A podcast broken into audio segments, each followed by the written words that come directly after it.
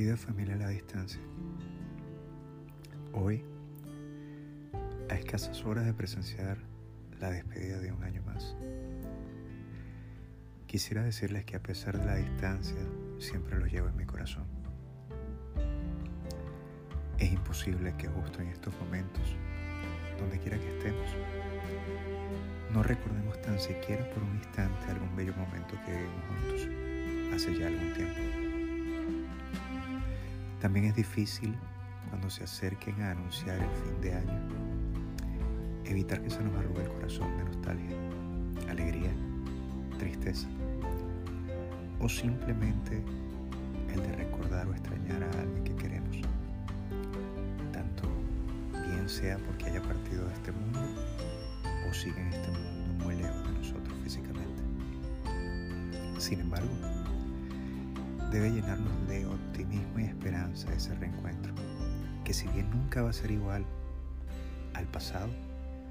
por todos estos años que han transcurrido, que hemos transcurrido separados,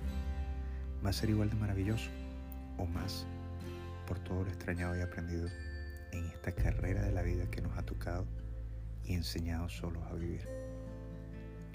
Yo, solo de imaginarlo de este lado del mundo, me carga de energías y de un sinfín de sentimientos difíciles de explicar, pero grandes de sentir,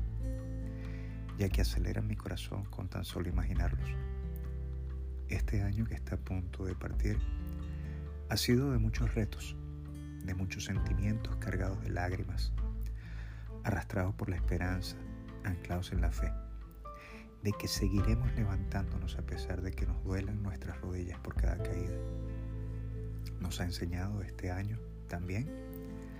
a conocer y palpar de manera individual y única lo vulnerables y frágiles que somos ante la realidad que llamamos vida, tiempo o espacio. Dejándonos claro que no somos eternos y que mucho, mucho menos, dueños de nuestra propia vida. Aquellos que creemos en un ser supremo al cual dependiendo de nuestra elección le damos un nombre diferente, sabemos y entendimos de que de Él depende nuestra partida en este mundo. Y solo Él conoce el secreto de nuestro destino. Es por ello que al primero que debemos agradecerle siempre por todo lo vivido será a Él, cada sueño cumplido, cada guerra ganada, cada batalla luchada, llevará por delante la gloria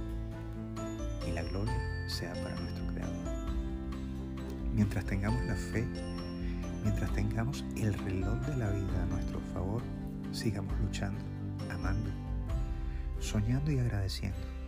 viviendo y por sobre todo bendiciendo cada día, cada respiro, cada segundo en el cual sintamos cualquier cosa, ya que si estamos sintiendo, estamos vivos. Los amo.